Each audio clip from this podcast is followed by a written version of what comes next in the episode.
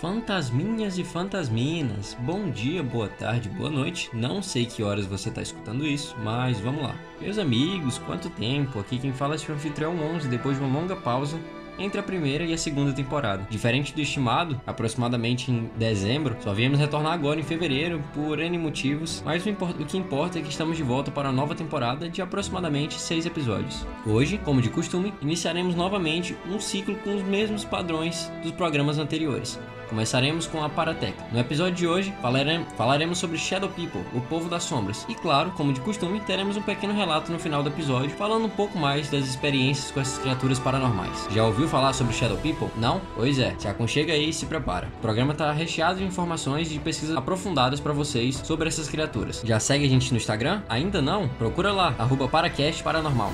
Sem mais delongas, vamos direto ao que importa. Se aconchegue, bote seus fones e se prepare. O programa já vai começar.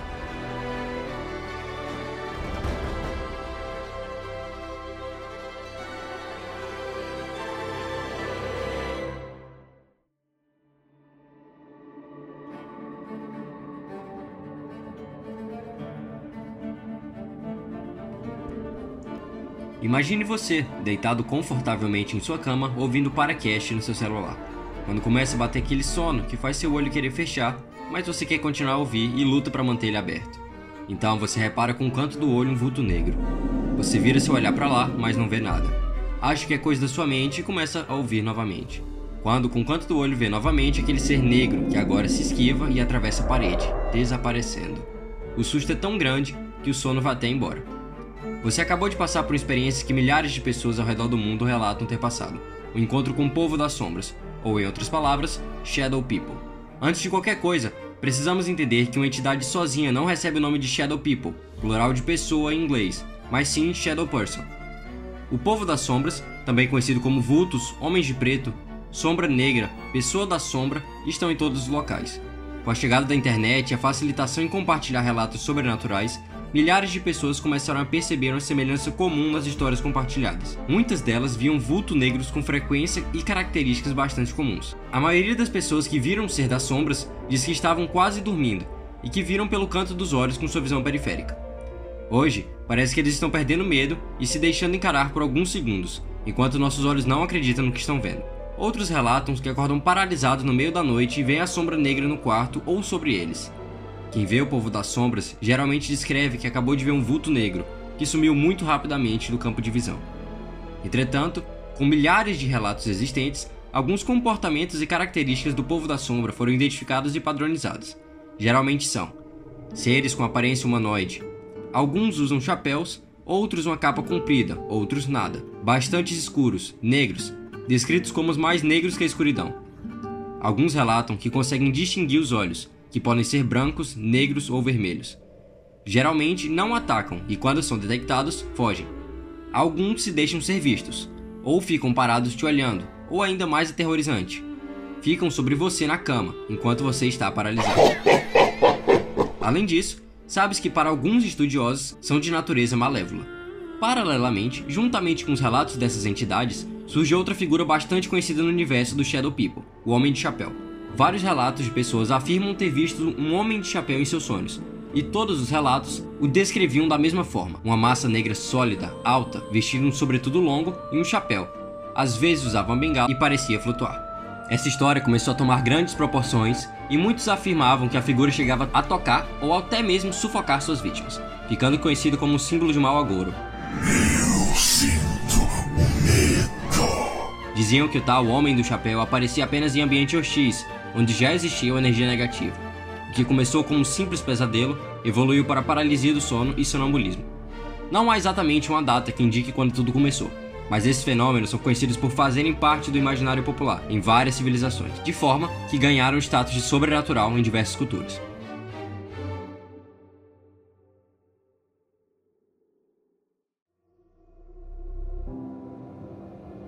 Para o canal Spook Houses Casa Assombrada, famoso no YouTube por desmistificar crenças populares, é dito que as pessoas acabam personificando esses seres, criando um inconsciente coletivo. O canal traz uma visão mais literal do assunto, desconstruindo o mito, explicando que são apenas arquetipos criados e que na verdade essas pessoas das sombras são apenas entidades do mundo espiritual. Você é meu pesadelo, ou eu sou o ser. Mas voltando ao assunto diretamente, a pergunta feita por muitos é: qual é o propósito desses seres? Uma coisa é certa: a personalidade e intenção de pessoas de sombra são tão variadas quanto qualquer uma das 7 bilhões de pessoas que povoam esse planeta. Enquanto o número de testemunhos acreditam que as pessoas de sombra agem como guardiões benevolentes, assistindo-nos e guiando-nos, há muitas testemunhas que não têm dúvidas do potencial maligno de cortar a alma desses seres. De fato, o que são as Shadow People? É impossível afirmar com certeza. Entretanto, existem uma série de teorias que possivelmente explicam o que são. Primeiro, fantasmas. Não sabemos exatamente quando essa cultura começou no mundo, mas ela é praticamente unânime. Na maioria das civilizações, a luz representa o bem e a escuridão o mal. Deve ser por isso que as pessoas de sombra são associadas a espíritos ou fantasmas atormentados, pessoas que durante a vida terrena fizeram muito mal aos seus semelhantes ou ficaram com assuntos pendentes. Segundo, demônios ou outras entidades espirituais. Anjos e demônios são, segundo a crença judaica cristã, entidades não humanas anteriores a nós. Segundo a lenda, a princípio, anjos e demônios eram a mesma coisa. Apesar de serem seres de luz, eram dotados de alguns sentimentos bastante conhecidos por nós, como orgulho. Quando Deus decidiu criar os humanos e conceder o livre-arbítrio, certos anjos consideraram uma afronta à sua superioridade. Esses foram para o lado negro da força e, liderados por Lúcifer, confrontaram as tropas divinas. Após a derrota, foram castigados a viver em outra dimensão de trevas, conhecidas no cristianismo como o inferno. A demonologia e a asgoentia de Salomão explicam que são os principais demônios e quais seus poderes. Muitos deles podem se transformar em sombras para se camuflar do olhar humano. Logo, apareceu uma associação com Shadow People. De gota em gota jorrará o seu sangue. Terceiro, corpos astrais. Uma ideia interessante surge de que o povo das sombras são pessoas que estão fazendo a viagem astral.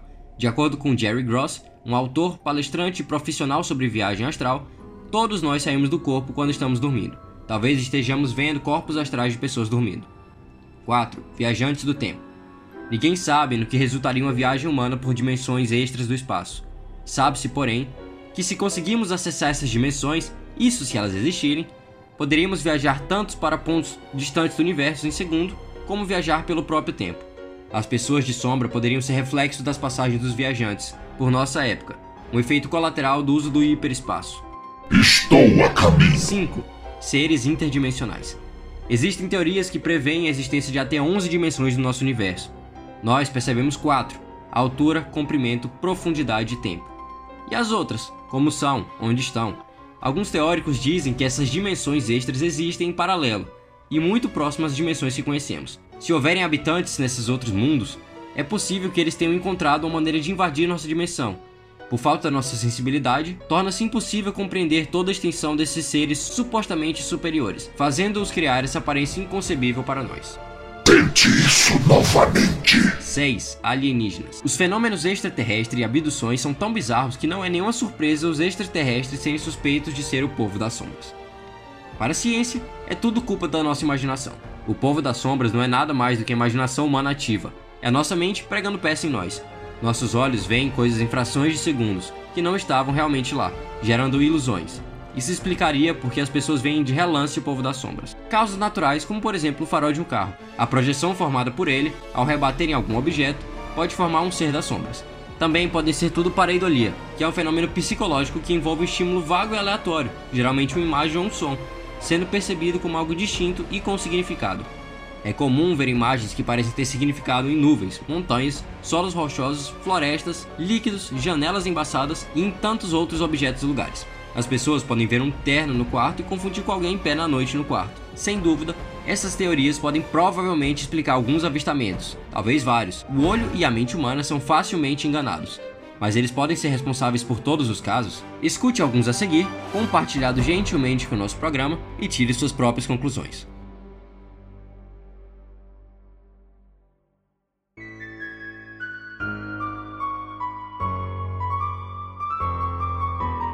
Uns anos atrás eu namorava uma garota que morava em um bairro um pouco distante do meu, que eu precisava pegar dois ônibus da minha casa até a casa dela. Mas eu trabalhava no centro de lá, pegava só um, então era costumeiro que eu fosse sempre depois do expediente, ficasse até de noite. Nesse dia, foi o que eu fiz, eu fui direto do trabalho. Daí, assim, na minha vida eu vinha passando por alguns problemas familiares, junto com alguns problemas de saúde também. Eu andava sempre com uma vibe muito negativa, mas sempre em segredo, porque eu não queria, não queria contar nem pra minha namorada.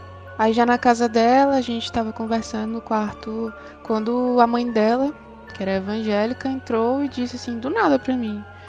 Eu chamei minha irmã e minha sobrinha pra gente fazer uma célula aqui, casa hoje. Queria saber se tu aceita que a gente faça uma oração para você. Aí eu fiquei surpresa, mas lógico que eu não neguei, né? Talvez eu precisasse mesmo daquilo. Daí, quando todo mundo chegou, a gente foi, a célula transcorreu bem e fizeram a oração para mim, eu me senti muito bem. Mas acontece que por conta do tempo que levou, acabei perdendo o horário do último ônibus que saía onde eu costumava pegar, que era na rua de trás da casa dela. Daí o pai dela se dispôs a me levar até uma parada de ônibus, onde eu conseguiria pegar um outro ônibus com praticamente o mesmo itinerário, deixando no mesmo local onde eu pegaria o meu, já costumeiro, segundo ônibus. Aceitei e quando a gente se preparava para sair, minha namorada e seu irmãozinho disseram que iriam junto. Então fomos nós quatro no carro. Agora é que tudo acontece. Quando a gente já estava se aproximando da tal parada, o telefone da minha namorada tocou e era a mãe dela. Na ligação, ela chorava, assim, desesperada, e disse para ela que depois que a gente se despediu no portão e saiu, é, ela e outras moças, né, que tinham ficado lá, viram do outro lado da rua, num canto mais escuro, que parecia ser um homem de sobretudo, máscara e chapéu parado. E aquilo me deu um arrepio, assim, na hora.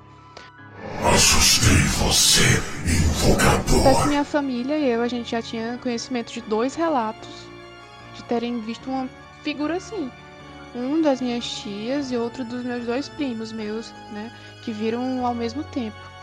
Aí com aquilo tudo na cabeça, eu peguei o ônibus e uns minutos depois a minha namorada me enviou uma mensagem, tipo, amor, eu também vi, viu o homem de chapéu e sobretudo parado na sombra em frente de casa. Aí eu assustada, comecei a pensar comigo mesmo, imaginando que talvez aquela figura tivesse alguma relação com a minha família ou até comigo. E aquilo não sai da minha cabeça. Aí passou alguns dias, eu fiz o mesmo trajeto até a casa dela, da minha namorada. Além de ser para ver ela, eu precisava levar uma peça de informática, assim, pro pai dela, que tava precisando. Mas dessa vez eu não demorei. Na hora de ir embora, quando a gente foi se despedir no portão, eu olhei para a sombra, não vi nada e brinquei. É, eu acho que ele não tá aí hoje não. Medo do escuro? Aí, a essa altura eu já tinha contado para ela tudo que eu já vinha achando sobre essa aparição e ela respondeu assim: Por que? Tu quer ver? Aí eu querer, eu não quero, mas se vir, eu vou querer saber o que, que ele tem comigo, o que ele quer comigo. Aí a gente se despediu, eu fui pro ponto de ônibus na rua de trás. O ponto nessa rua fica situado bem no meio. Aí a distância para as duas esquinas da direita e da esquerda é a mesma. Aí eu me dirigi até lá e me sentei no meio fio. Alguns segundos depois, eu notei que alguém parou bem na esquina, na minha direita, e era uma distância considerável. Aí por isso eu não conseguia distinguir se realmente era alguém de chapéu e sobretudo, ou se eu estava imaginando, né? Coisa assim. O fato é que, nos minutos seguintes, essa pessoa permaneceu ali. Mais uns minutos se passaram, vi um casal caminhando, conversando, animados. Aí foram em direção a essa esquina que a pessoa estava. Daí que minha ficha caiu, porque o casal passou muito rente a figura. Tipo, não passou dentro como se fosse um poltergeist ou coisa do tipo, mas muito perto, como se não visse a figura ali. Aí na hora eu pensei, putz, é ele. Foi aí que, tomada de uma coragem, loucura mesmo, assim, eu disse um tom de voz assim que nenhum humano conseguiria escutar. Aí eu falei, você quer alguma coisa comigo? Pode vir. Aí eu me arrepio só de lembrar. Que milésimo de segundo depois, essa figura começou a vir caminhando assim na minha direção. E eu olhava direto, eu não conseguia distinguir do que, que, que realmente era, mas também não conseguia olhar para qualquer outro lugar. Conseguia desviar o olhar, sabe? Aí foi aí que por um milagre, o ônibus apareceu, atrás de mim, né? Não podia perder novamente o ônibus, então eu dei sinal, entrei enquanto eu pagava a passagem do motorista, eu olhei pela janela, porque naquele momento a gente estaria ultrapassando exatamente o local onde aquele homem, né, devia estar. E eu não vi nada na rua. Havia desaparecido. Pois é, eu guardei essa parte da história pra mim e nunca mais voltei a desafiar o sobrenatural. O crepúsculo se aproxima.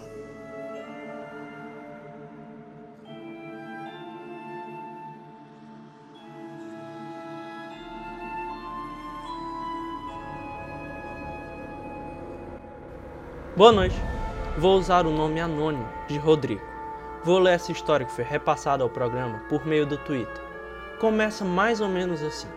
Uma vez minha mãe viajou e pediu para eu ir para casa dela todo dia olhar o cachorro, dar comida e tal. Em uma sexta-feira eu fui lá com meu namorado e como tinha ficado tarde, decidimos dormir por lá. Quando foi mais ou menos umas 5 da manhã do sábado, ele saiu para trabalhar. E eu levantei para fechar a porta. Quando ele saiu, eu voltei para dormir mais. O quarto era bem escuro e eu deixei a porta metade aberta. Do nada eu olhei e tinha uma sombra preta em formato de um homem, do tamanho da porta. Era mais escuro que o escuro, todo preto, só sombra. Escuridão. Tampei a cabeça e comecei uma oração. Quando eu abri os olhos, vi que ele estava cada vez mais próximo de mim. Pensei que eu estava sonhando, comecei a me beliscar, a morder forte os lábios, para ter certeza que eu estava acordado. Até sangrou. Quando eu olhei de novo, já estava bem perto da cama e bateu no meu pé. Senti um toque muito gelado. Nisso eu gritei, pulei da cama, saí correndo, liguei a luz, que ficava do lado da porta. Saí acendendo todas as luzes da casa, pegando minhas coisas para ir embora. A casa da minha mãe já tinha um certo histórico de vultos que avistavam. Depois que aconteceu, contei essa história em um grupo de Facebook. Recebi relatos de pessoas que viram a mesma sombra que eu descrevi. São conhecidos como Shadow People.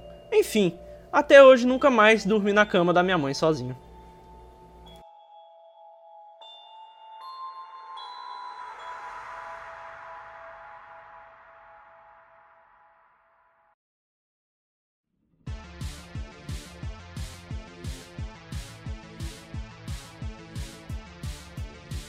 E assim chegamos ao fim desse episódio do Paracast. Gostou do programa e quer ajudar a gente a crescer? Lembra de compartilhar com seus amigos e nos seguir no Instagram. Mais uma vez, arroba Paracast Paranormal. Seu compartilhamento ajuda demais a fazer nosso podcast crescer e melhorar, sempre em busca de mais qualidade e de um serviço cada vez melhor. Antes do adeus, lembre de trancar bem as portas e olhar sempre embaixo da cama antes de dormir. Um abraço do seu anfitrião, 11. Fui!